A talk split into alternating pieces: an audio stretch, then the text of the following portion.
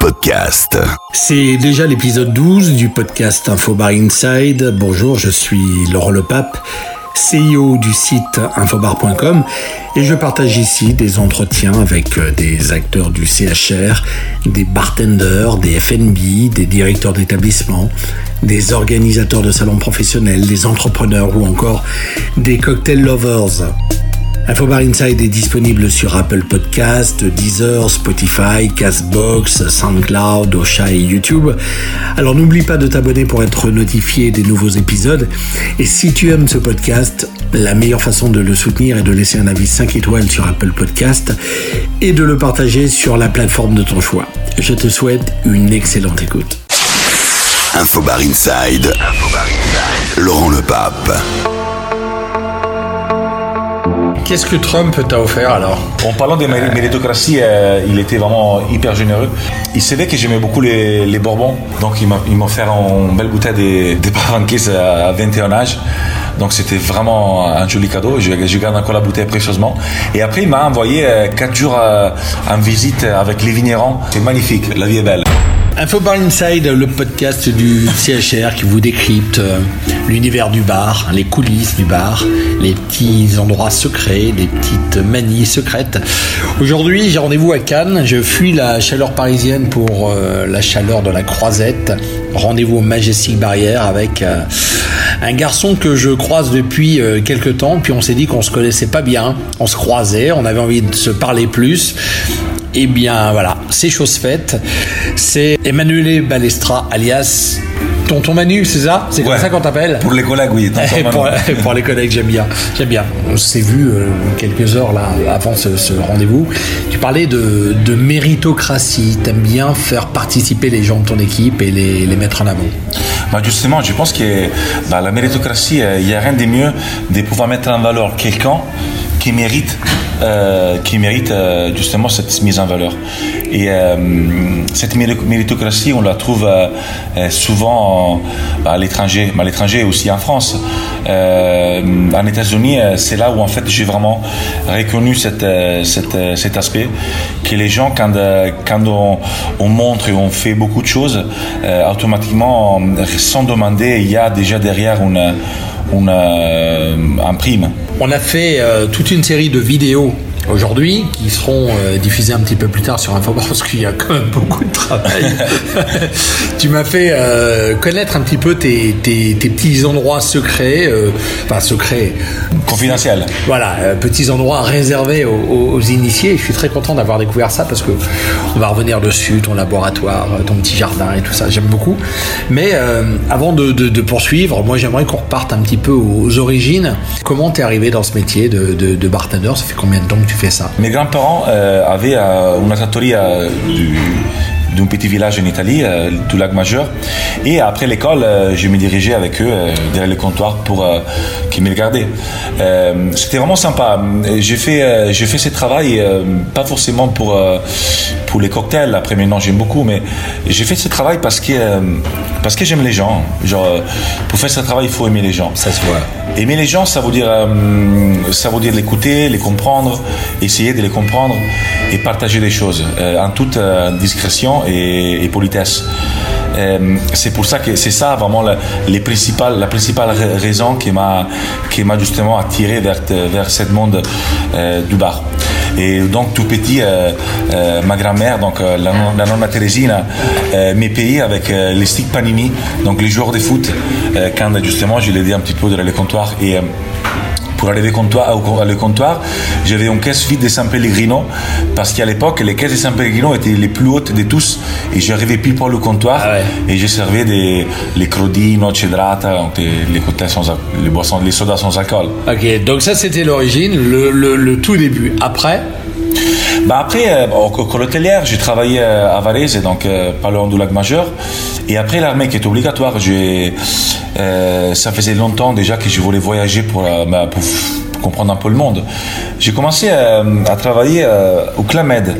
Donc, pour apprendre le français, j'étais pas loin d'ici, donc à Opio, euh, géobarman. Et après, j'ai fait une saison à Val d'Isère. Et euh, c'était hyper intéressant parce qu'au Clamed, c'est un endroit magique parce qu'on arrive à rencontrer et travailler avec différentes personnes avec des cultures complètement différentes. Je travaille avec, euh, avec des Hollandais, des Belges, des Anglais, des Italiens, des Français, des Espagnols. Et c'était hyper enrichissant pour moi de commencer par là parce que euh, tout le monde était un peu différent en termes de culture. Cette magie était tellement amplifiée que c'était, vraiment les paradis. Et après, je, je suis retourné un petit peu dans les hôtels 5 euh, étoiles et je suis rentré dans la chaîne Hilton. Donc euh, j'ai travaillé à Bruxelles, euh, en Belgique. Après la Belgique, je suis parti, je suis parti en Écosse. Donc la Belgique, c'était aussi un lieu pour pouvoir étudier les bières. je me suis beaucoup investi vers les Ardennes, donc par, des, par des moines. Après la Belgique, je suis parti, je suis parti en Écosse, à Glasgow pour justement bon, apprendre l'anglais. Glasgow, c'est pas forcément l'endroit plus facile pour apprendre l'anglais, mais je me suis vraiment mis sur euh, la connaissance des whisky et pour moi, c'était les whisky, c'est un spiritueux que j'aime que j'aime énormément. L'Écosse, pas forcément un pays avec une qualité de vie magnifique parce qu'il pleut souvent. C'est pas forcément en Écosse qu'il y a la meilleure gastronomie, mais il y a des belles, y a les, Écossais sont magnifiques. Donc Écosse et des suites, je suis parti à à Tahiti euh, pour ouvrir des yachts de l'Oriental Express, 5 mois de 6 ans. Mais justement pour faire cette ouverture euh, de cette yacht, euh, la Tia Moana de Bora Bora Cruz, qui c'était la compagnie de l'Oriental Express. Et magnifique culture, magnifique personne, des endroits paradisiaques. Et après, la saison s'est terminée après 5, 5 mois parce que c'était des travails saisonniers. Petite question, c'est quoi l'offre, l'offre bar à bord de ces yachts bah, en fait, l'off-bar, euh, on avait un peu de spiritueux provenant un peu du monde entier. C'est vrai qu'on euh, crée vraiment plus qu'une offre-bar, des concepts. On faisait des, des bars flottantes dans la lagune. Et justement, là, on s'est permettait justement de, de s'improviser et faire des, des plantes Espagne euh, assez, assez originaux, assez, assez particuliers. Des plantes Espagne pas forcément trop alcoolisées parce qu'il faut, il faut y comprendre quand à l'après-midi ou le matin, quand on, quand on est au soleil, on n'a pas forcément envie des, des, des cocktails assez agressifs. Mm. Dans des cocktails euh, légèrement alcoolisés, assez passé. Après, euh, c'est vrai que là-bas, les fruits, euh, les fruits, c'est magnifique. Les fruits, la vanille, c'est vraiment un joli endroit. Donc l'histoire polynésienne a duré combien de temps? Cinq mois. Cinq Une saison de cinq mois. Et de suite, je suis parti avec deux amis de, de, Tahiti. On est parti en Australie. Donc, mm, en termes de vie, les plus belles années de ma vie véritablement. Donc, euh, euh, il y avait cette, il y a encore aujourd'hui cette visa s'appelle le Working Holiday. À l'époque, c'était un an de visa, mais on ne pouvait pas travailler plus que trois mois dans les mêmes euh, établissements. Donc, à l'époque, je suis parti en Australie, j'avais 25 ans. Et donc, je faisais à chaque trois mois des, interventions comme des consulting. Donc, j'ai commencé à Sydney. J'ai travaillé dans un hôtel qui s'appelle l'Observatory Hotel, toujours dans le groupe Oriental Express. Après, à l'Intercontinental euh, à Circular Quay, toujours à, Sydney. Et de suite, euh, je suis parti à, à Software Paradise, donc en Queensland, pour faire l'ouverture du, du, Palazzo Versace. Palazzo Versace, donc euh, une ouverture magnifique. Et après, voilà, après neuf mois de travail, je me suis quand même mérité trois mois de, vacances, donc surf, camping, campervan avec des amis sur toute la côte, euh, la côte East Coast de, l'Australie. Après l'Australie, en fait, mon, chef barman de, de Hilton à Bruxelles m'a rappelé, euh, justement, comme, euh, autant que son assistant. Donc, c'est là où je suis rentré vraiment sur un côté plutôt management. Et euh, suis encore trois ans euh, dans cette magique euh, ville de Bruxelles pour après être débauché en États-Unis pour faire l'ouverture de la Trump Towers. Quand on va travailler aux États-Unis, vraiment, Laurent, c'est le monde du cocktail. Ils sont vraiment très forts. Et donc, je me suis réinventé en fait sur les méthodes de service, sur un concept. À l'époque, en 2007, il n'y avait pas hum, forcément une grande exploitation des mixologies. Et je vais justement créer ce concept que je vais appeler la Liquid Kitchen. Donc, j'avais un petit laboratoire où en fait on peut toute, euh, euh, notre euh, mise en place dans une cuisine pour mieux après l'exploiter, pouvoir envoyer les cocktails bien faits, bien décorés, avec une rapidité d'exécution assez rapide. Donc cette expérience a duré deux ans à Chicago, magnifique, mais je me suis véritablement éclaté. J'ai rencontré du beau monde, et malheureusement, sais, Laurent, depuis que j'ai quitté Chicago, je ne suis pas retourné. Et bientôt, ce sera mes prochains voyages de retourner avoir, avoir mes amis. Qu'est-ce que Trump t'a offert alors? En parlant de méritocratie, euh, il était vraiment hyper généreux. Il savait que j'aimais beaucoup les, les, Bourbons, donc il m'a offert une belle bouteille des, des à 21 âge. Donc c'était vraiment un joli cadeau. Je, je, garde encore la bouteille précieusement. Et après, il m'a envoyé euh, quatre jours euh, en visite avec les vignerons, euh, des plus, plus beaux vignerons de Napaval et Saint-Homme. Donc on a à l'époque, on avait fait l'Opus One, Insigne, Silverrock.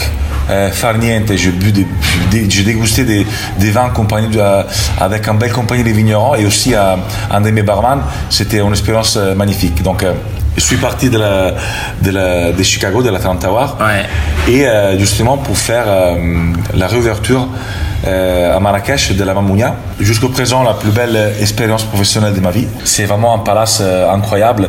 Et faire une réouverture dans un, dans une, dans une, dans un hôtel, dans un, dans un endroit si mythique, était vraiment remarquable. C'est là en fait où j'ai commencé un petit peu Laurent à me mettre sur tout ce que c'est les botanistes. Parce qu'à l'époque euh, fin 2009 début, 2010 il n'y avait pas hum, tous les spiritueux qu'on peut avoir aujourd'hui euh, au Maroc il n'y avait pas par exemple il n'y avait pas triple sec.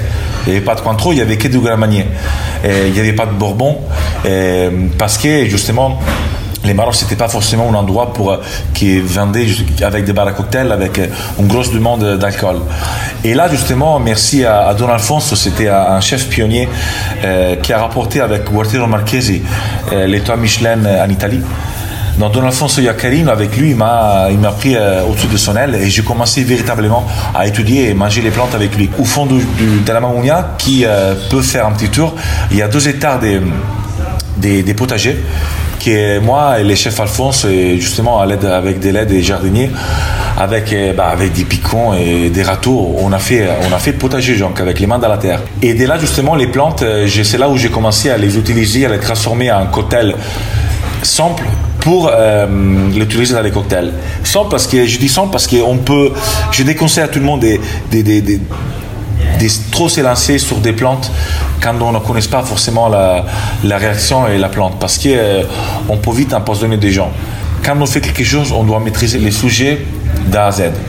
Parce que s'improviser, euh, on peut faire des bêtises. Ça peut être très dangereux, et on ne peut pas se permettre de faire, euh, de faire des bêtises, surtout pas. Par exemple, la sauge en extraction euh, devient toxique parce que la sauge, par exemple, augmente les palpitations cardiaques. Donc, on peut euh, facilement empoisonner quelqu'un.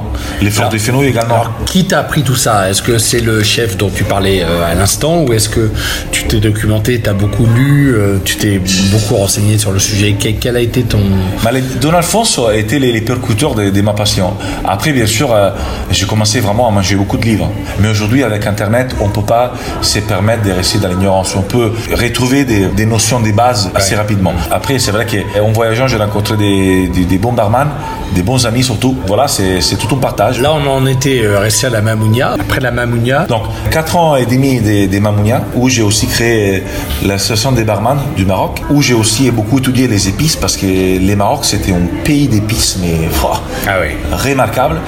Et après, en fait, je suis parti à l'île Maurice euh, à l'île Maurice pendant six mois à faire en faisant en saison, autant que directeur FMB. Là-bas aussi, je me suis mis euh, surtout sur la confection du rhum. Euh, encore aujourd'hui, j'ai deux barriques à Chamarel et à New Grove. On a acheté justement la barrique de l'amitié avec trois amis. Et tous les fois que je rentre à l'île Maurice, le dernier mois, j'étais les mois des les mois fin février. On sort les 4, les 5 litres et pendant, pendant, pendant 10 jours à 5, on joue un peu les pirates. et ce fait que c'est sympathique. Et l'établissement où tu étais à Maurice, c'est lequel? C'était les Princes Maurice. Les Princes Maurice, c'est Prince Maurice et Royal Palm, c'est le double beau hôtel de l'île Maurice. Énorme, euh, pas forcément la beauté de l'hôtel, mais la culture et la gentillesse des, Mauriciens. Et ici, moi, j'ai pris quasiment parfaitement à parler créole. Euh, c'est des gens hyper souriants, ah. hyper sincères, hyper vrais. Tu as appris à parler créole. Si, si. Tu vas être obligé de me dire quelque chose en créole, parce que moi, je suis tellement habitué à ton accent italien que maintenant. Justement, Laurent, euh, ici, en fait, tous les fois que je rentre chez mes collègues plongeurs, que c'est un petit peu les cœurs, c'est notre cœur, parce que sur les plongeurs, on, on va nulle part.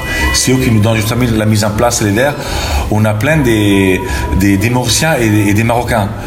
Donc quand je rentre à la plonge, ça parle en si bémol dans tous les côtés là. Tac tac tac, ma mouchkil, et qui manière, quelle position, c'est magnifique, la vie est belle. Vas-y, parle-moi un petit peu en créole. Piano piano, piano piano. T'as quelques notions, quelques mots, ouais. Mais comme par exemple, comme par exemple les Flamands. Et pendant mon passage en Belgique, tu sais, j'ai dû euh, comprendre un peu des, des Flamands par rapport à les respect vers les, les, Flamands. Les Marocains aussi. En 4 ans, euh, j'ai connu un petit peu quelques mots. Là, en Marocain encore, je, me dois un, débrouille un peu mieux. Je trouve que c'est une question de, c'est une question de respect, pouvoir aller dans un pays, euh, comprendre leur culture Laurent, et avec leur culture et, notre expertise, pouvoir euh, faire quelque chose de, unique, de sur mesure. J'ai jamais eu euh, l'arrogance d'aller dans un pays et imposer mon savoir-faire. Non, d'abord, il faut comprendre la culture. Et une fois qu'on a compris la culture, on doit y trouver les moyens, avec cette culture, de faire quelque chose de magique. Par exemple, quand j'étais au Maroc, Laurent, je me rappelle que souvent j'ai demandé à, mes collègues, Nordine surtout, Nordine c'était, mon criminel préféré, Nordine Amaral c'était mon barman, et en fait euh, j'expliquais les choses et il me disait oui chef, oui chef, et à un moment donné euh, il les faisait pas, euh, et je comprenais pas en fait. Et en fait je me suis aperçu après quelques mois que les matins par exemple quand je, je, faisais souvent la coupure, j'avais une cravate rouge, les soirs j'avais une cravate bleue, automatiquement eux, et ah chef vous avez changé la cravate, donc j'ai perçu qu'ils avaient une mémoire visuelle plus développée euh, de la mémoire euh, auditive. auditive. Quand j'expliquais les choses à mes collègues, je les montrais les faire faire et après je les refaisais faire. Je prenais un peu plus de temps à expliquer ça, mais une fois qu'ils avaient euh, compris les mécanismes, mm. après, après les messages étaient passés. Et c'était ma faute, c'est le début, euh, les messages n'étaient pas passés euh, comme j'ai voulu, parce que je n'étais pas encore prête à, comprendre leur, leur culture. Alors je reprends le fil quand même juste sur ton, parcours professionnel. Donc là on a voyagé un petit peu. On a l'île Maurice, après l'île Maurice. Après l'île Maurice, suis, euh, dû partir à faire l'ouverture de Four Seasons à Moscou à Moscou, c'était une très belle ouverture.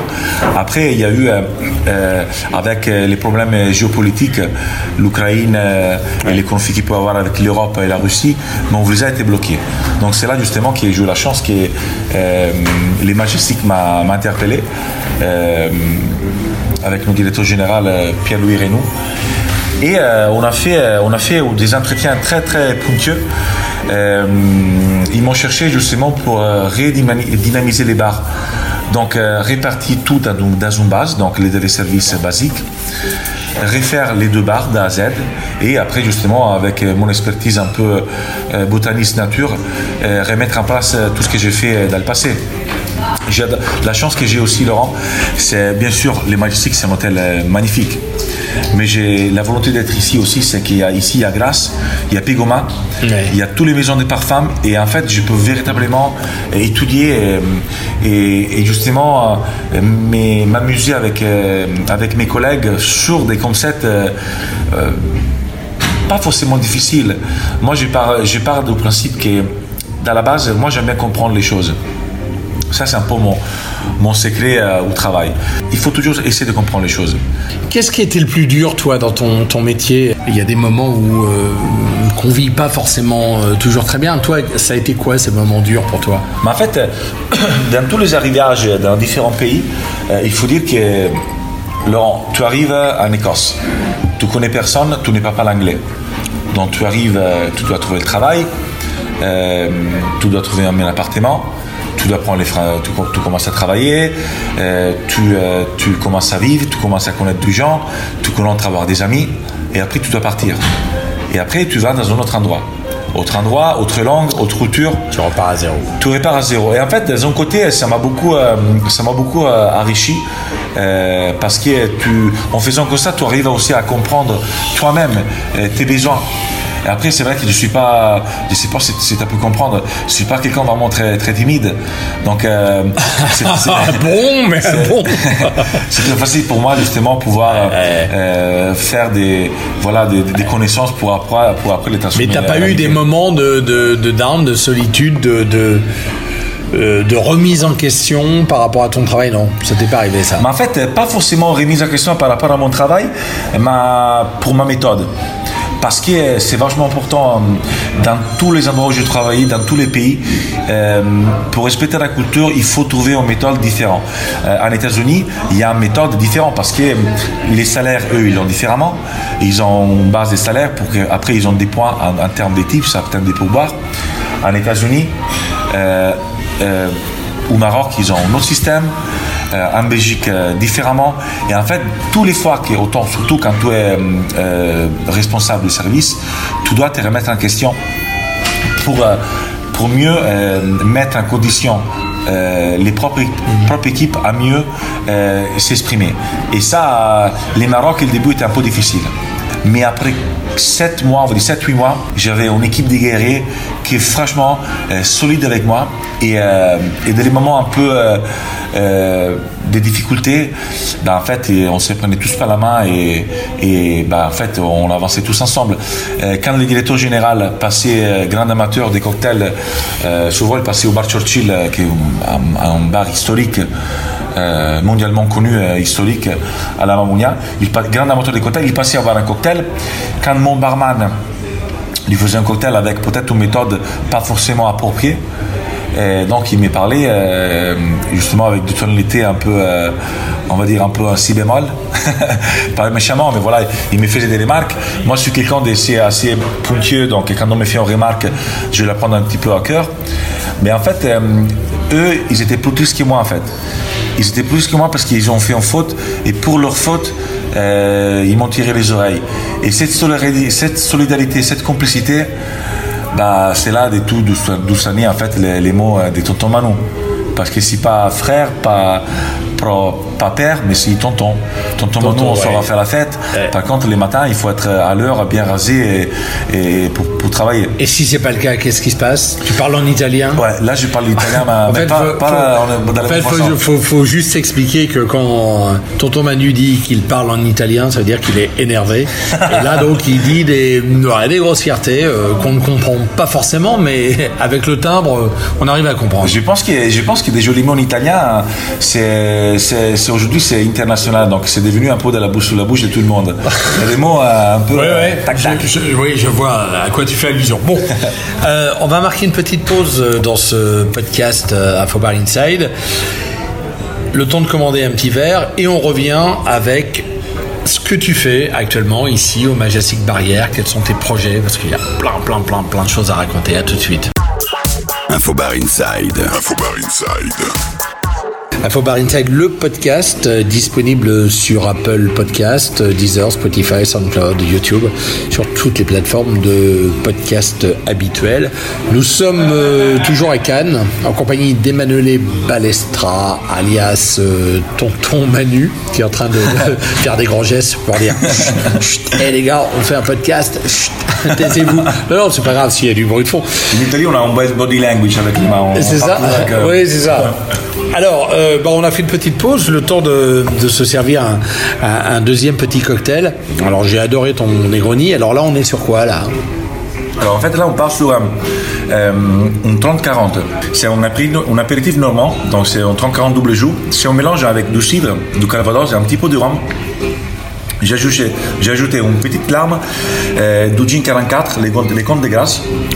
Euh, oui, c'est la bouteille de gin qui ressemble à du parfum. Hein, exactement, exactement. elle est belle. Hein. C'est la classe. elle est sur mon bar. Sur mon bar, chez moi, elle est belle. C'est, à part que c'est belle, mais les produits, la, Marianne, la distilleuse, c'est, un phénomène incroyable.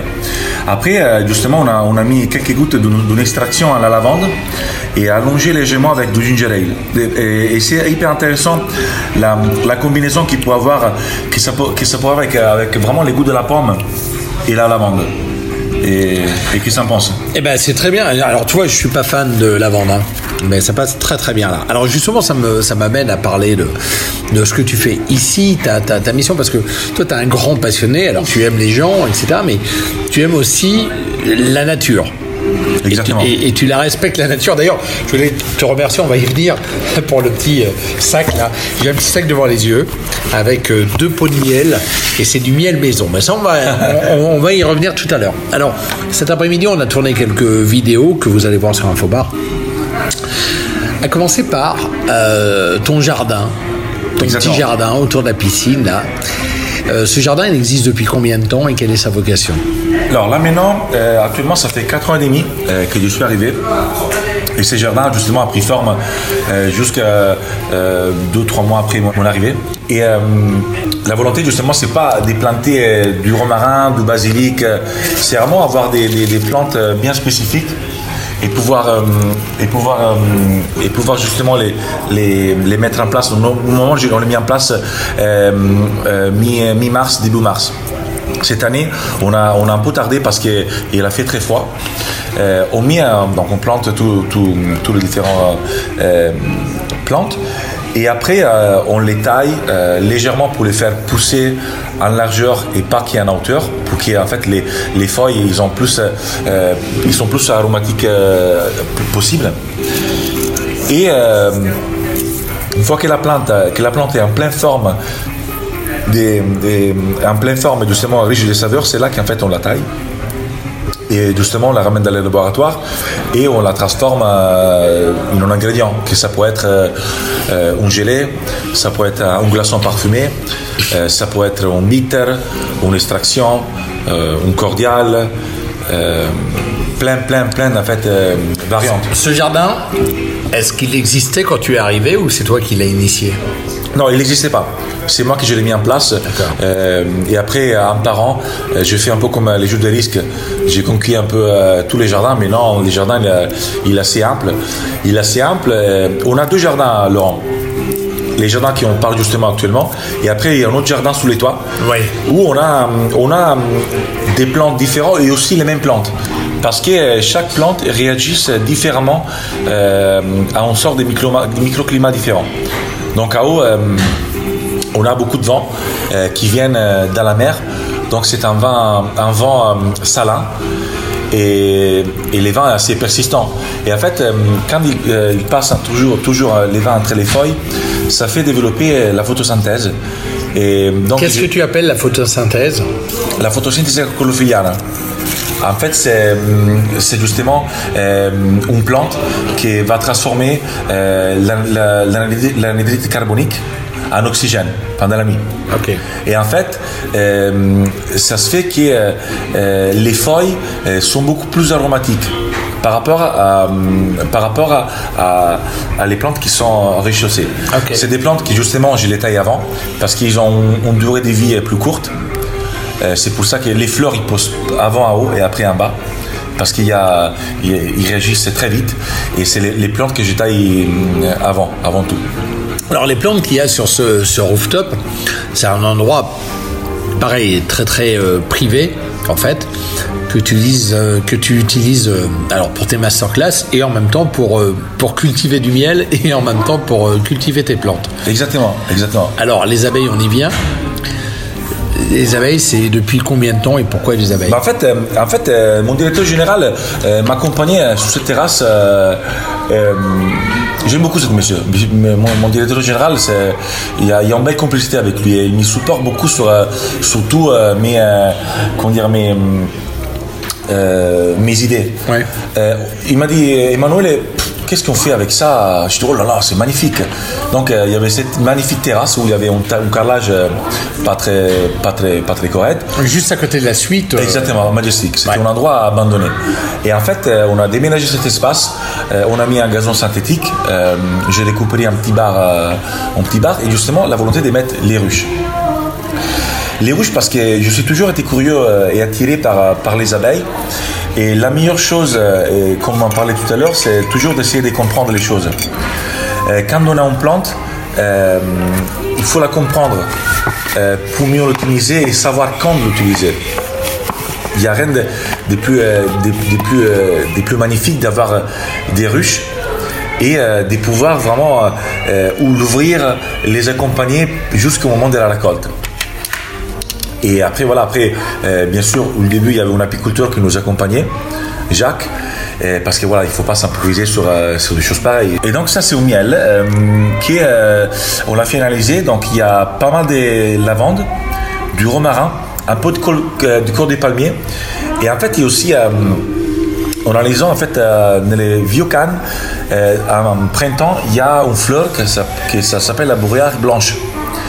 La vraie blanche, en fait, quand les, les abeilles boutinent sur cette fleur, vont donner un petit goût du caramel. Et c'est pour ça que ça rend un petit peu ce miel unique par rapport au miel euh, magnifiquement bien fait qu'on peut trouver au Var, au, au l'Estérel, au, au- dans la région. Alors, vous savez quoi J'ai j'ai un petit pot de, de miel récolté euh, justement par euh, tonton Manu. Et sur ce pot de miel, il y a marqué, alors, barrière évidemment, gourmandise et bzzz. Et l'autre, c'est quoi Pareil, non euh, c'est pas, pas le même Là, c'est deux pots de miel. Ok. Ça, tu les vois que c'est plus liquide. Oui. Ça, c'est les miels du printemps. Ok. Ça, c'est les miels qu'on a euh, récoltés euh, euh, l'année passée, les mois d'octobre. Donc, euh, est un petit peu plus consistant. parce que les miels, justement, les- une fois qu'on récolte les miels, il faut enlever la cire, il faut mettre les miels dans, dans une centrifugeuse. Et après, les, miels, comme les vins, il faut les laisser décanter euh, au moins 48 heures. Et euh, tu sais, Laurent, les miels, c'est un produit qui, euh, avec, avec une température un peu plus fraîche, va se cristalliser. Et cette cristallisation va donner, entre guillemets, la texture au miel. Donc là, tu as deux, deux miels euh, euh, dans deux, dans deux euh, périodes différentes. Alors, un pot, par exemple, un petit pot, euh, ça se fait en combien de temps, ça Cette quantité de, de miel? alors, la récolte des printemps, on les, rac- on les récolte. En fait, là maintenant, la semaine prochaine, on fait la récolte du printemps. Eh oui. La première semaine de juillet. Et après, du juillet jusqu'à mi-octobre, fin octobre, on fait la deuxième récolte. Et après, on laisse un peu de miel dans les ruches parce que ça aide justement les abeilles pendant l'hiver pour se nourrir. Et euh, après, on voit que euh, les mois de mars, euh, ils commencent, quand il commence à faire un peu plus beau temps, ils commencent à, à voler, à reboutiner, à se reproduire. Alors tout à l'heure, quand, quand tu m'as remis ce, ce petit paquet avec les, les deux pots de miel, tu m'as dit ça, tu manges pas la cuillère. Oui, exactement. c'est Et ça. c'est quoi ça Pourquoi Ça, les miels, il faut le manger comme la Nutella, il faut, il faut le manger avec les doigts. Parce que, euh, parce que les miels, les miels c'est quelque chose. euh, je trouve que manger avec les doigts, c'est, sinon de simplicité. Et, euh, et un bon, bon miel avec son propre doigt, bien sûr avec, euh, avec des mains propres, euh, bien sûr, euh, a un goût spécial. Euh, moi, ça me rappelle euh, l'enfance. Donc, euh, Donc, euh, si quelqu'un goûte ton miel au bar du Majestic, tu lui dis euh, vas-y, trempe ton doigt oui, bien sûr. Oui. Bien sûr. C'est drôle. Bien sûr. Après, je lui donne, nous avons, toi, nous avons des petits champions, donc on va pas faire tromper les doigts dans les mêmes pots à tout le monde. On donne un petit pot et puis euh, automatiquement D'accord, ce, ce- ce miel, il est, il est vendu ou il est Non, non. euh, donné aux clients En fait, euh, euh, cette, cette douceur, ça se vend pas. Les miels, euh, je trouve qu'en les donnant en cadeau, les, les valeurs est amplifiées. C'est un petit peu notre moyen de corruption. c'est l'italien qui parle. Non, dans, dans le sens que voilà, on peut des miels euh, pour, nos plongeurs quand ils nous aident pendant le festival de film. Euh, on peut des miels aussi pour les jardiniers qui nous accompagnent. Euh, voilà, c'est- notre, geste d'amitié. Parler du festival du film, ça s'est passé comment? Parce qu'on sent qu'il y a une. Alors, je sais pas au Majestic, mais on sent qu'il y a une baisse générale quand même sur le festival. Je parle pas du, du cinéma à proprement Bien sûr. parler, parce que c'est un lieu. c'est un- domaine que je ne connais pas, mais. Oui, effectivement, il y a de moins en moins de marques qui viennent. Même chez vous, Majestic, il y avait Grégouze euh, qui n'était pas là cette Ah oui, année. toujours. Euh, il y avait, ils, étaient là, ils étaient là. ils étaient là, mais ils n'ont Si, si. pas fait d'action euh, particulière. Si, si. Ah bon? On avait, en fait, on a couvert la piscine. Donc la piscine, on a, on a levé les, trains- les, les, les barrières. On a recouvert la piscine et on a fait, on a fait un espace Grégouze avec, un- avec un bar pop-up. Et après, qu'il y avait Joe McCante qui venu de New York, il y a euh, Monsieur François Thibault, euh, on venait, on, dégustait. Si, si, ça a été tous les ans, tous les ans, il y a ça. Euh, c'est vrai que tu as raison quand tu dis que pendant le festival du film, dans les, les roues, il y a moins de, il y a moins, de fêtes. Moi, ça fait 4 années que je suis là. Euh, je, vois, je, vois un petit peu la différence, mais mes amis qui sont là depuis des années, la, différence est très forte. Nous, c'est vrai qu'il y a beaucoup d'activités ici parce que le Majestic est juste en face du palais. Et c'est un peu des places to be parce que c'est là où en fait il y a les Majestic, c'est là où en fait il y a tous les producteurs des films et c'est là où en fait ils vendent leurs films. Après il y a aussi euh, beaucoup de stars on a justement la, la, suite Dior et on a Kering sur le, suite Majestic qui les stars ils arrivent, ils s'habillent chez nous, il, euh, il s'émaquille et après en descendant, il prend la limousine et il monte sur les marches. Après, bien sûr que dans chaque, chaque euh, à Cannes, même sur la région, chaque hôtel a son, a son, a son, a son particularité. Euh, les Catons, c'est l'hôtel un peu historique. les Martinez, les Denrock. Après, il y a beaucoup, il y a beaucoup de stars qui logent dans les bateaux pour ne pas, pour avoir moi, des paparazzi, pour avoir plus de calme. Euh, c'est un monde. Euh, les, festivals de films durent 11 jours. 11 jours euh, sont pétillantes, sont, sont assez lumineuses.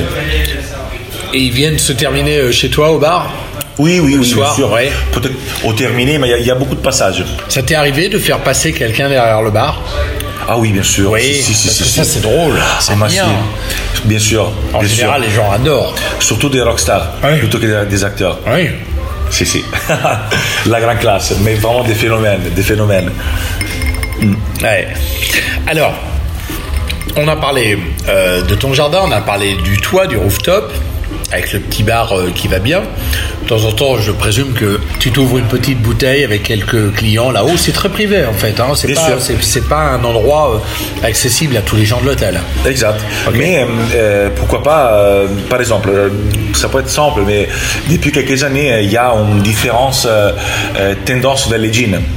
Euh, et donc voilà, quand quelqu'un prend un gin tonique, on peut automatiquement les monter avec les gins la tonique et faire euh, choisir son propre plante euh, aromatique. Si c'est un pélargonium rosette, de la dervenne, du basilic thaï, de la mélisse, de la tagette, de l'éclise et personnaliser son décoration.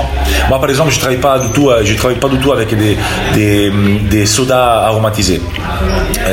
je me fais mes propres sodas à la betterave. j'ai fait justement un cocktail pour Pierre Gagnère. Euh, qui aime beaucoup la betterave.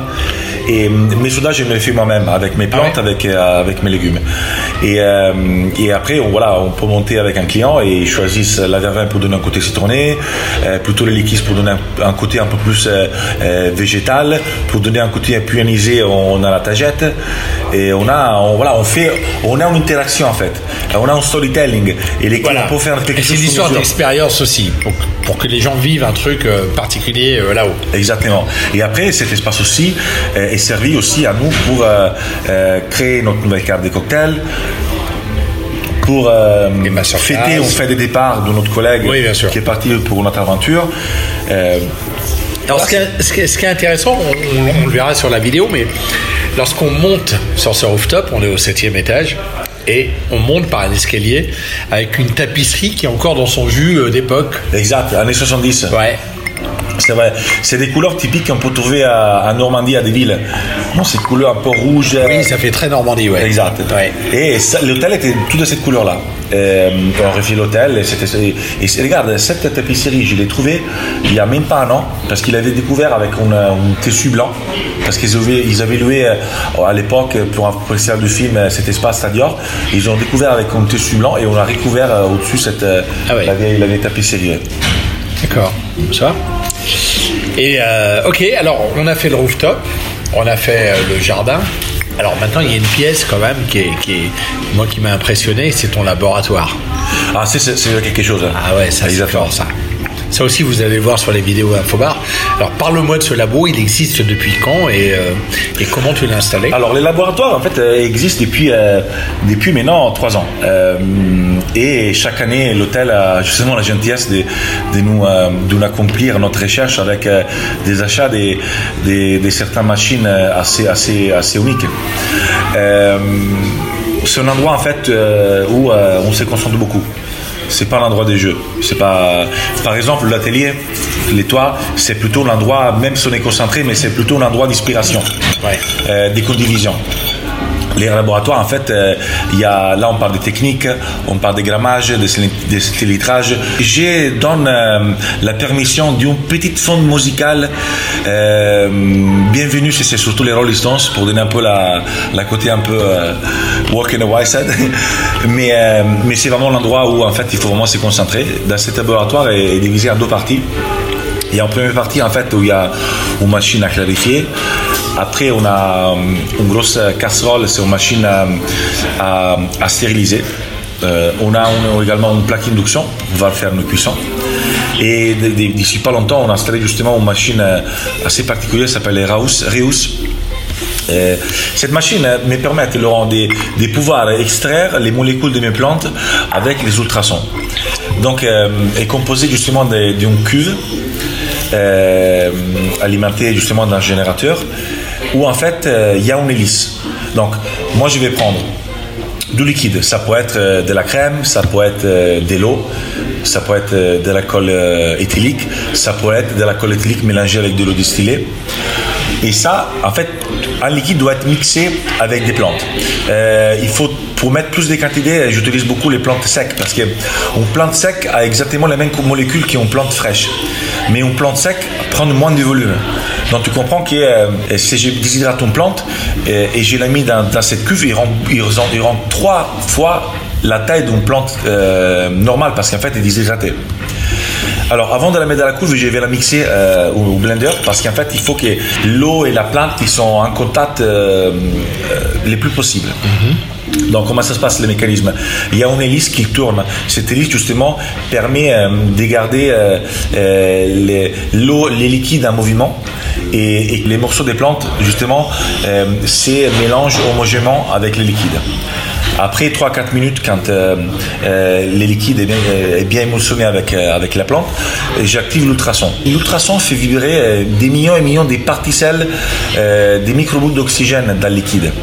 Et cette microboule d'oxygène, wow. merci, cette microboule d'oxygène vont taper contre la plante en permanence. Et donc, qu'est-ce qui se passe? Il fait sortir la molécule de la plante sans sans casser la cellule. Et en fait, euh, une fois qu'on a passé les, 15 minutes, je l'ai mis dans une épresse. Et euh, je dois, je dois la presser assez vite parce que la molécule a tendance à revenir vers la plante. Et c'est pour ça que j'ai la presse. Et, justement, la, la, presse, c'est là où en fait, tu as des molécules assez importantes. Et en fait, c'est important parce que ça, j'arrive à pouvoir transformer euh, une plante en liquide. On arrive même à découvrir des plantes après l'ultrason, des goûts d'une plante avec des goûts qui sont à la mâcher parce qu'il y a vraiment une extraction pour et dure. Et euh, Roberto, c'est la personne justement qui, qui, nous a, qui nous a vendu cet, appareil, euh, m'a dit qu'il y a deux mois, ils ont découvert qu'avec l'ultrason, tellement précis, arrive à, à, savoir les DNA de la plante. Ouais. Donc des, vraiment, des, des, reconnaître, c'est la grande classe, c'est ça, c'est magnifique. Et à ta connaissance, il y a beaucoup de gens qui travaillent avec ce genre de, de, matériel dans les barman euh, oui, je ne suis pas forcément la personne qui a inventé ce système, il doit l'avoir certainement. Euh, moi, en fait, euh, qui m'a ouvert, les yeux, c'est Marianne de, Silicon de Grasse, parce qu'en fait, eux, ils font un travail vraiment sous précision. Et cette machine, à eux, ils aident beaucoup. Eux, ils ont fait un jean, par exemple, qui est avec des plantes locales, donc euh, on, on en fait avec de la, de la, de la mimosa, de la mimosa, de l'église, de la rose d'aimé, euh, de la verveine, euh, du miel, on des du parfum tout simplement. Hein. Le packaging ressemble à du parfum et le, le, contenu aussi. Mais non seulement Laurent, les, les, les, les, botaniques, les botaniques est, est, bon, mais en fait Marianne a fait un jean en regardant d'abord les palais et quoi, quelle plante utiliser pour arriver à la largeur. La, tu sais, la langue est partagée euh, euh, en différents euh, comment dire, compartiments pour des saveurs, la côté acide, la côté sucré, la côté saline. Et en fait, à trouver un équilibre des plantes et des fleurs, et quand tu bois cette gin, les palais aromatiques est vraiment ample. Et, justement, elle, elle, elle, avec elle, c'est magnifique parce que parce qu'il les, les yeux. Par exemple, la chance aussi d'être là, Laurent, c'est qu'il euh, y a des grandes maisons des parfums euh, qui sont des, sont des maisons très renommées et très enfermées. Euh, tout est, secret. Et en fait, je sais pas, ils m'aiment bien. mon, moi, moi, mon équipe m'aime bien. Et avec nous, nous ouvre les portes. Donc on va là-bas, on va, on va à la source, on va comprendre comment pouvoir extraire les rotovap, pourquoi ci et pourquoi ça? Pourquoi cette processus n'est pas en autre? Voilà, il y a des génies qui, connaissent les plantes. Et, franchement, je ne peux pas être dans, un endroit mieux qu'ici sur la région pour m'exprimer à 100% avec tout ce qui nous offre la région.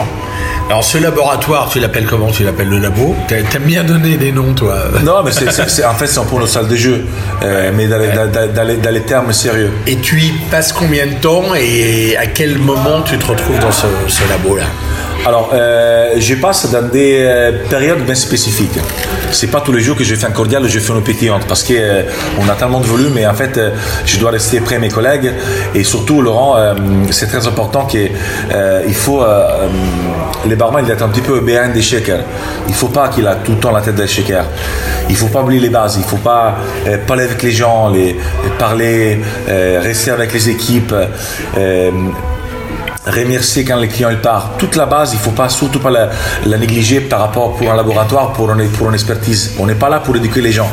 On est là pour, pour, les, pour les donner à, un produit, mais pas pour éduquer les gens. Et euh, je pense. Là, là, par exemple que la saison est commencée, euh, que toutes les équipes qui sont en place, je peux quand même me dédier à passer plus de temps. Parce que euh, j'ai des, des, assistants, des encadrants, j'ai euh, Oleg, c'est notre premier barman. Et en fait c'est un peu, j'aime souvent le dire, on a fait une émission de télé sur les zones interdites il y a deux ans. Et j'ai mentionné un peu la maison des Schtroumpfs. Et un peu ça restait un petit peu dans les oreilles de tout le monde et pas du monde de mes marques aussi, je sais pas par mon nez, quelqu'un il, a osé m'appeler Gargamel. et en fait, euh, et en fait voilà, le but c'est d'avoir des belles personnes qui partagent, qui partagent différents avis. Et, euh, et, en fait, chacun de nous a une mission bien particulière. Et la chose sympa, c'est qu'en fait, nous, on se, forme entre nous. Donc, la plante, les miels, les, laboratoires, c'est un peu un centre pour animer euh, notre esprit d'équipe, notre, notre, notre passion et, créer des liens et créer de la passion, créer des partages, c'est magnifique, c'est magnifique. C'est une alchimie d'émotions qui est faite euh, naturellement avec euh, des choses euh, de la nature, des choses simples. Parle-moi de la carte euh, du, du Majestic, euh, la proportion de, de classique hôtel. Quel est ton rapport au classique hôtel Est-ce que c'est bah, la base pour toi Les hôtels classiques, c'est vraiment la base des tout. La base de la base. Et c'est vrai que quand on travaille dans, les, dans, dans, dans, des hôtels, euh, on a tendance à avoir des clients qui voyagent d'un hôtel en hôtel, et notamment des, des clients que j'ai servis à, à, Bruxelles, à Marrakech. on se les retrouve et c'est magnifique. Et justement, les côtés classiques, c'est hyper important. on ne peut pas se permettre de faire une et après ne pas pouvoir faire un bon dry martini bien comme il faut, comme, parce que c'est la base des barman. Après, nous, en fait, on a joué un peu sur un aspect de décliner, de décliner nos, quelques côtés classiques à, en création. Par exemple, les, les, qui étaient tout à l'heure, nous, par exemple, on fait une un gin martini avec euh, à la place d'utiliser un, twist de citron, une olive, euh, on, aromatise avec un bitter qui euh, j'ai mis quand même 14 mois à faire cette bitter. C'est un bitter fait avec des, des, du basilic thaï de notre jardin aromatique, donc un basilic assez anisé et des écorces, des citrons des montants. Ça ressemble un petit peu à, les citrons qu'on trouve dans la Costa Amalfitaine. Donc, une, une peau très riche de l'huile et un jus, et un jus pas trop euh, acide, mais plutôt sur le côté douce. Et en fait, on mis cette bitter basilic thaï et, et, citron de montant et franchement les, les Bloody Mary, les, pardon, les, les et quelque chose. Et également les Bloody Mary. Euh, après, on fait, euh, on fait des menates revisitées, euh, daiquiri, euh, margherita. Euh, la margarita, la margarita c'est un classique des classiques, mais bien revisité. nous, en fait, la, la margarita, J'aime l'aromatiser avec euh, une sauge qui s'appelle la sauge doresiana, et typiquement de l'ombrie. Donc là, on part de l'essence de l'Italie. On une sauge avec des feuilles très petites et, euh, des feuilles très petites, et justement euh, un, côté très très balsamique. Et, et, la côté un peu végétal qui peut donner un tequila, avec le côté un peu frais d'une justement la côté agrume du, du citron, les triplés secs et en plus la côté euh, de, euh, balsamique de la, sauge rend ce cocktail euh, vraiment agréable. Décliner un cocktail, ça veut dire que pas imposer une déclinaison si un client demande un classique, imposer une, déclinaison. Mais pouvoir proposer autre chose. Si un client euh, prend euh, un Negroni, on a quand même un storytelling, un upselling pour, euh, pourquoi pas, essayer notre Negroni, nous les faisons, tac, tac. Et là, ça part justement en, contact. Mais toujours avec élégance et des jolies manières, jamais agressives et jamais imposer les choses. Et alors, chez vous ici au Majestic, quels sont les deux, trois euh, classiques qui partent le plus, qui sont le plus demandés? La margarita est bien bien demandée. Mais non, c'est euh, avec un petit larme de mescal aussi. Le mescal, c'est très en vogue. C'est vrai que les Martini, à tous les fois que quelqu'un me demande un gin martini, ah, j'ai les souris. les souris, c'est des naturel. Bien sûr, les, les spritz, c'est mojito. Malgré euh, beaucoup de barman dénigrent cet apéro spritz, c'est mojito, parce qu'il est beaucoup demandé. Mais, mais voilà, c'est le présent. C'est présent. Dans, dans, 80 ans, tout le monde, euh, ils feront euh, les phénomènes comme aujourd'hui on fait pour les Negroni parce que l'apérole, c'est les présences. avant, il y avait, il y a, une dizaine d'années, il y avait aussi les cosmopolitanes pour le de City, après les mojitos. Et ça fait partie de l'histoire. Les mojitos, bien sûr, toujours assez demandés. Je crois que tu accordes énormément d'importance sur la saisonnalité. Oui, bien sûr. Bien sûr. Alors, la saisonnalité, ça ne veut pas dire forcément que on a de la verveine, donc maintenant la verveine, sinon on ne trouvait plus avec la verveine. C'est différent l'approche. C'est vraiment la planter, la travailler et on l'a coupé en pleine saison, en pleine forme. Et après, justement, euh, les cordiales, euh, les gelées, euh, les bitters, les bitters, on peut, les, garder long terme, mais sinon on congèle. On congèle, on se fait les, portions comme, comme, Tu connais un peu l'histoire de les fourmis et la cigale Oui. Donc c'est important justement de se faire une petite réserve. Et quand les produits finis, justement, on a on éclenche avec un autre cocktail. Les cocktails que nous faisons, c'est des cocktails euh, vraiment en, termes de décoration, euh, des visuels assez sobres, euh, original mais sobres. on n'est pas forcément sur des concepts avec des smogans, avec, avec de la fumée, avec, avec du, comment dire, une, animation très extravagante. On dit ça On est plutôt sur, sur la recherche de la matière première. Donc les goûts. Euh, un cocktail fait avec euh, de la pêche blanche et de la, et de la verveine, un bel abricot de Vésuve avec euh, du romarin. On est vraiment sur cette approche-là. Et en décoration, ça doit toujours aller en, cohésion avec les cocktails. On ne va pas mettre un géranium rosate sur une margarita faite avec de la sauge. Donc, c'est un peu. Après, nos mise en place est très, très. Parce que nous, en fait, tous les fleurs qu'on cultive, on les cueille jour par jour, on les hydrate et après, euh, euh, on l'utilise à long terme pour, euh, pour les mettre, pour l'utiliser en décoration. Alors, outre les cocktails, il y a aussi une chose, le service. Vous travaillez ah, énormément le, le service.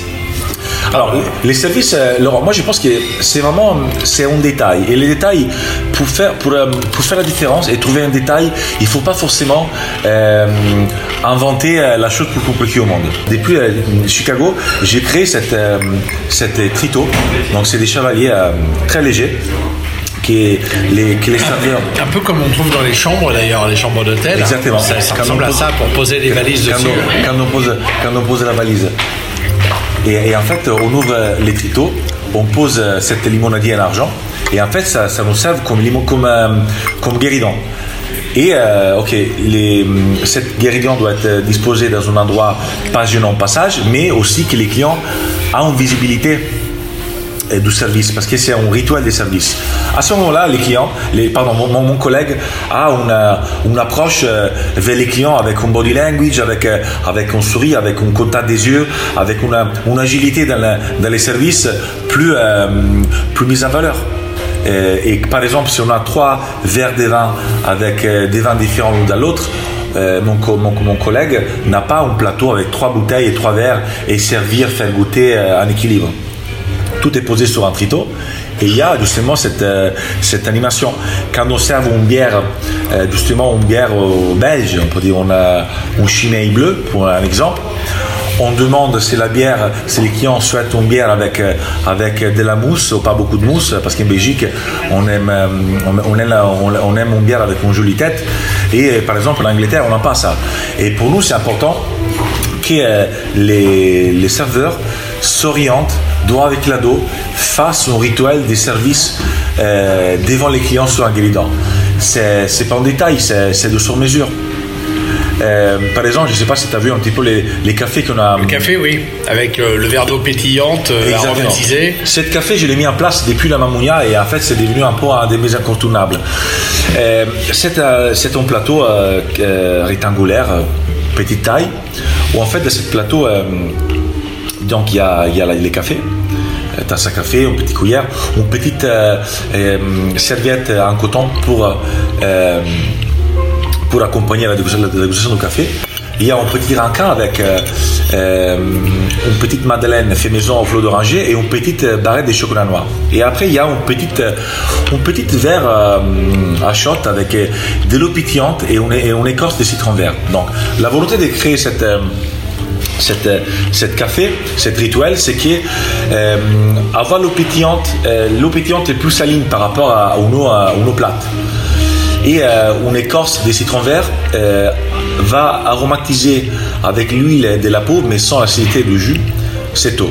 Donc en fait, cette, ces petits shots d'eau, ça sert justement à boire et rincer le palais rincer le palais avant de déguster le café. Un peu comme quand on fait avec le parfum, on sent du café pour, euh, Exactement. pour atténuer l'odeur précédente et bien savourer le,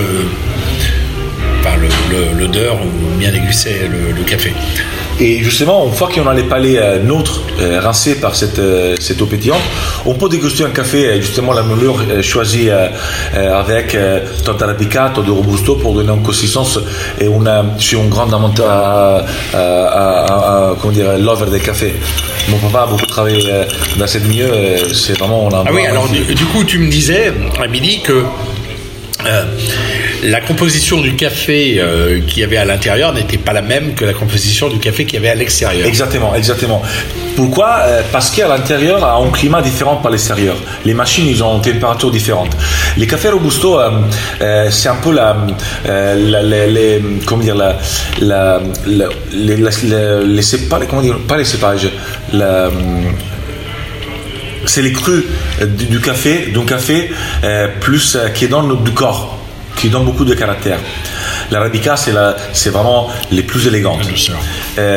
les robusto, par exemple, à, l'extérieur, j'utilise que de, de l'arabica parce que les robusto gardent pas les, la haute température. Et vous qui était avec la chaleur de l'extérieur et les machines en place de la, de la chaleur, quand les cafés prennent trop de robusto, prennent trop de température, va brûler et va donner un goût un peu acide au café. Et il n'y a rien de pire de boire un café acide et indigeste. Donc c'est pour ça que les crus n'est pas les mêmes. Euh, la, moulure, la, moulure, bien sûr, et aussi euh, la confection du café n'est pas la même qu'à l'intérieur et à l'extérieur. Quand un Italien tombe sur un café dégueulasse ou un café qui n'est pas à son goût, c'est quoi sa réaction? Bah, je bois un thé. non, mais à l'intérieur, à l'intérieur, tu te parles italien ou pas? Non, non, c'est voilà. Mais c'est vrai que, par exemple, moi, j'aime beaucoup déguster les cafés euh, sans sucre. J'adore. moi aussi. Et quand, par exemple, les cafés pas, j'use un peu de sucre pour masquer un peu, pour mieux, pour mieux le boire. Sinon, je ne le bois pas. Mais normalement, les puristes de café disent que un café normalement se déguste sans sucre. Sans sucre, bien sûr. Ouais. Il n'y en a pas beaucoup qui le font. Non. Hmm. Bon, donc le service, l'expérience du service, l'expérience des cocktails est particulière ici au Majestic avec euh, justement les produits issus de ton laboratoire, etc c'est vraiment très très intéressant. J'ai passé un, délicieux moment. Les plantes. bien sûr, accompagner avec toi alors. Les plantes et puis. Euh, je voudrais juste qu'on parle aussi des, projets à venir. Là, on est euh, fin juin. Euh, qu'est-ce qui va se passer? Je crois qu'il y a des pop-up bars aussi qui vont se, dessiner ici. Exactement. Donc, les mois de juillet-août, on ouvre les boudoirs. Donc, c'est un bar euh, qui est Candoranto Majestic et c'est à, tout à, droite, donc dans la cour d'honneur, euh, organisé avec euh, Mozart, Junardine, Johan, mon collègue Geoffroy. mon, phénomène préféré, Geoffroy. Et en fait, avec les balles des fous et les boudoirs, et on va également ouvrir aussi un nouveau concept, une petite boîte dans les palais du festival qui s'appelle Bisous Bisous. Donc on crée cette trilogie des, festive des cocktails, belle atmosphère et, un petit peu aussi des, euh, comme un service un peu plus, euh, oui, je dirais chic et décontracté. Exactement. Donc les boudoirs, c'est la deuxième année qu'on qu qu réplique. Après, le roman, je suis basé aussi au Majestic, euh, mais euh, justement, je gère aussi euh, les d'Albion, euh, la plage du d'Albion. j'ai mon collègue Jonathan qui est donc gère aussi l'hôtel à Courchevel, l'hôtel des Neiges, et j'ai mon assistant Jonathan qui est avec une équipe font la saison à Courchevel pour après, pendant l'été, redescendre à Cannes et, euh, intégrer dans l'équipe saisonnière euh, ici, ici à Cannes. Après, en octobre, euh, on va ouvrir en octobre à Saint-Barth, les Gustave. Donc aujourd'hui, je suis en train de désigner le bar pour pouvoir vraiment lancer les, les, travaux au nouveau en. Donc c'est un joli projet. Et dans l'année prochaine, 2020, les projets, c'est aussi à New York. Euh, ça, en fait, c'est un peu, euh, c'est un peu mon, ma région, mais je veux euh, veux surtout pas oublier mes chers collègues. Et donc, Stéphane, Stéphane de, de Fouquet's Paris, Olivier de la Baule, et le phénomène Marc Jean qui est, qui est Normandie, qui a des villes. Et, justement, en fait, nous quatre, nous sommes un peu, bah, un peu les, on s'est, réunis deux, trois fois par an.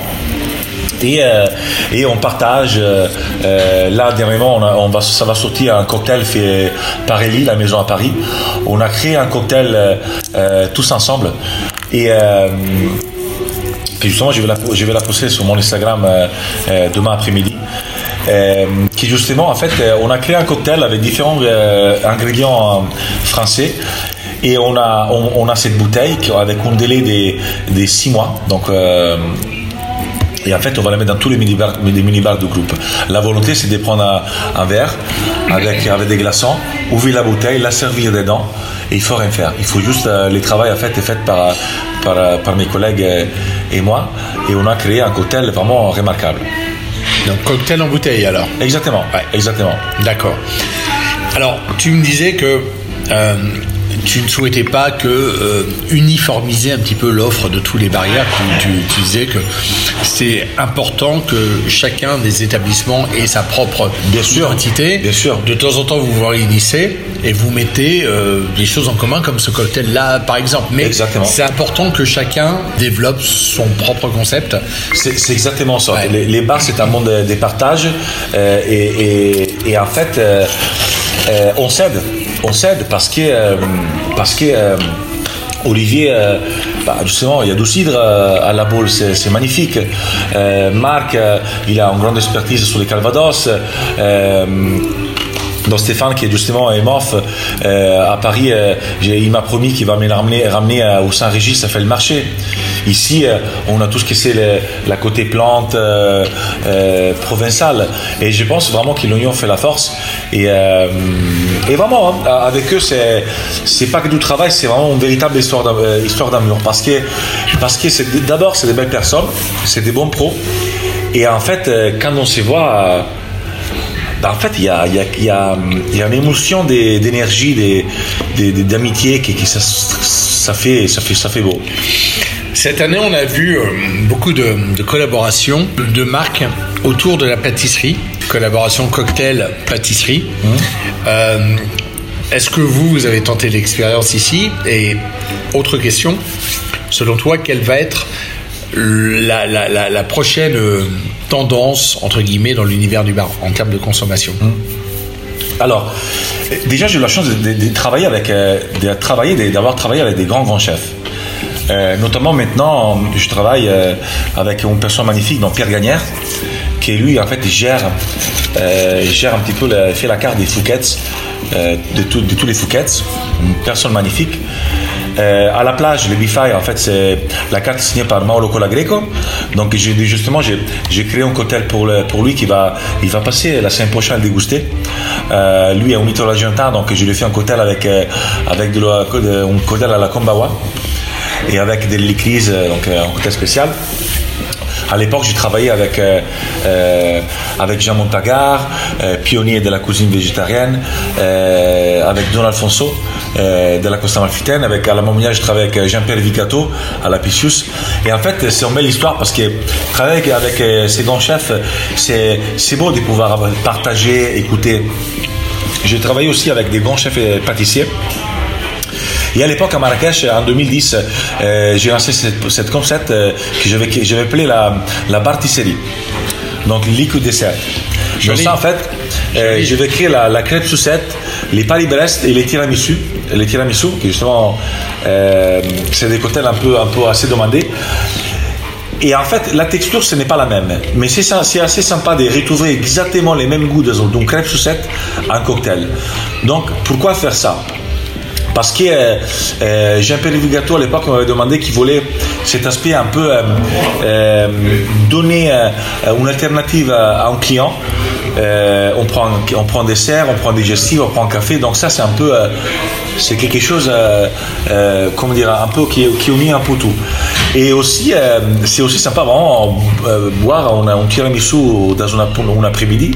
C'est pas des cocktails très très forts en alcool c'est sucré et, en fait pendant un petit moment on, les a retrouvés dans tous les dans tous les Fouquets du groupe et, donc euh, et euh, c'était un joli concept aussi.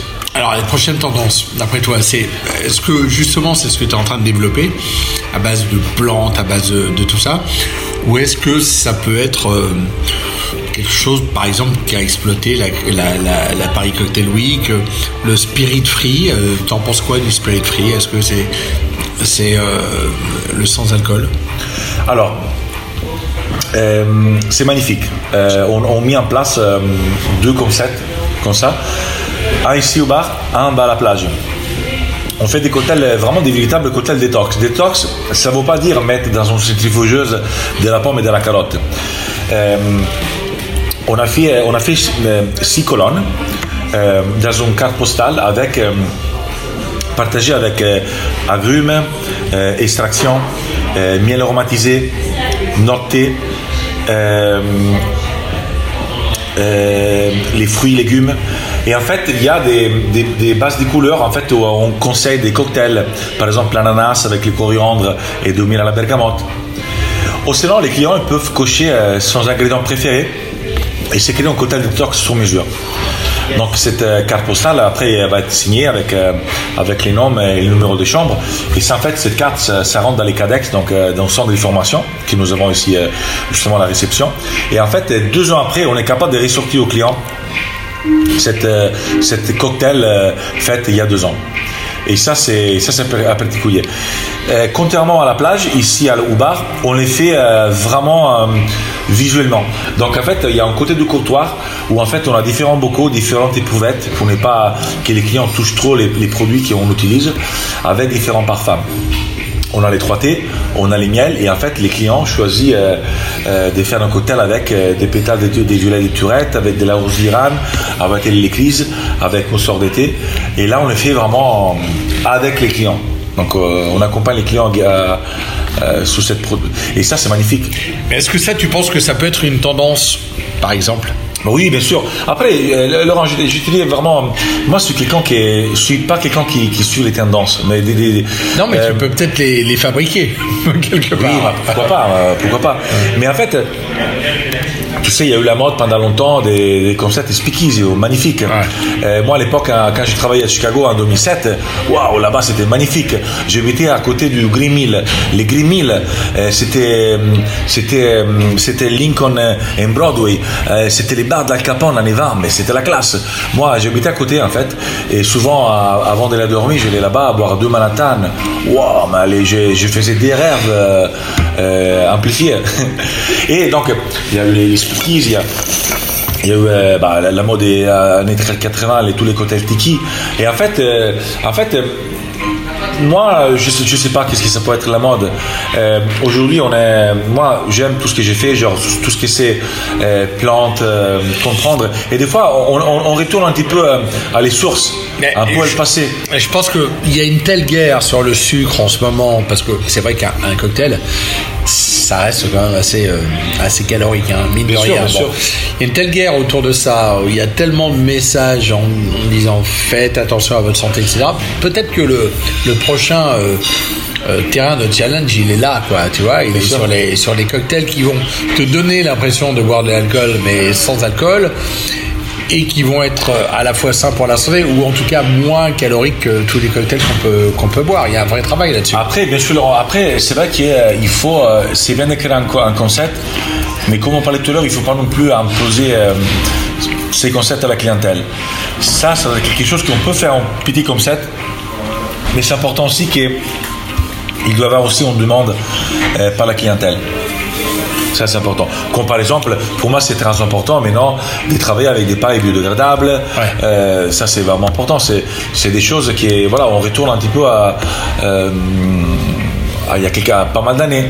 Et, euh, et ça, je trouve que c'est, que, que- que c'est le temps. C'est vraiment le temps de le faire. Toi qui as vécu à travers le monde, donne-moi allez, euh, quelques bars que tu as vraiment adoré à travers le monde. Pas forcément en France, hein, je te parle vraiment worldwide. Si, si, si. Alors, moi, j'ai beaucoup aimé à Chicago euh, le Violet Hour. Magnifique. Après, en 2008, il y avait à San Francisco, il y avait le Bar Bonham Branch. Très, très beau aussi. Malheureusement, euh, je n'ai jamais pu aller à New York. Euh, J'avais vraiment rêvé d'aller euh, connaître Sacha Petraski, qui malheureusement n'est plus là. Georgette d'ailleurs, c'est depuis des années, et avant qu'il était avec Sacha, c'est une très bonne copine. J'aimais beaucoup à l'époque les forums. Et je te cache pas que. Là, on est à Paris. Hein. Oui, on est à Paris. On est à Paris, mais, mais quand même, euh, avec les bateaux rouges, Joseph, je pense que c'est, une belle personne. Lui, il est très fort en cocktail. J'aime beaucoup. Parce que, euh, parce que j'aime bien. Je sais pas, j'aime beaucoup. Après, bien sûr, à Londres, à Londres, c'est la grande classe. À Rome, il y a la Frenifizione, il y a la Zanzara, il y a- surtout les, Jerry Thomas. Euh, là, ils ont aussi ou- ouvert les, les Kong. J'aimerais bien aller en fait euh, à, trouver Odd à Oslo. euh, les bars Coq, je suis jamais.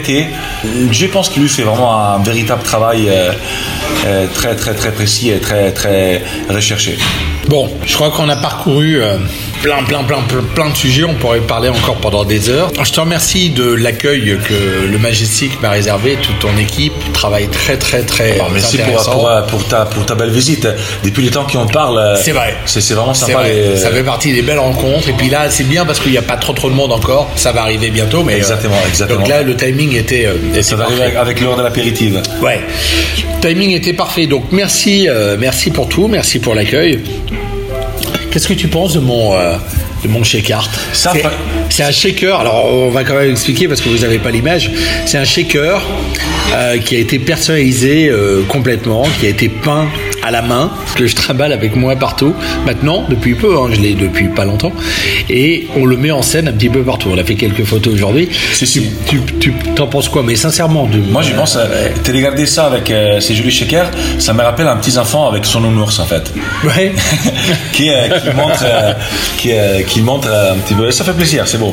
C'est beau, c'est non, c'est bon. Après, il y, a- une histoire parce que c'est un ami qui a, qui a, qui t'a confectionné cette, euh, ces jolis euh, souvenirs et voilà, tu, tu montres. C'est, c'est du storytelling, c'est, là-dedans, il y a de l'amour, il y a, de la- il y a de l'amitié et il n'y a rien de plus euh, beau de quelque chose fait avec émotion. Tu vois, un petit shaker avec toi. euh, Oui, oui, tu m'as laissé un shaker aussi. Ouais, je vais le garder. Ça va être son petit frère. voilà. J'étais avec Tonton Manu. J'a- j'adore, j'adore Tonton Manu, euh, chef barman du Majestic et responsable de plein d'établissements euh, de groupe Barrière. la vie est belle et puis, euh, et puis voilà, à l'attaque, à l'attaque. Infobar. Podcast.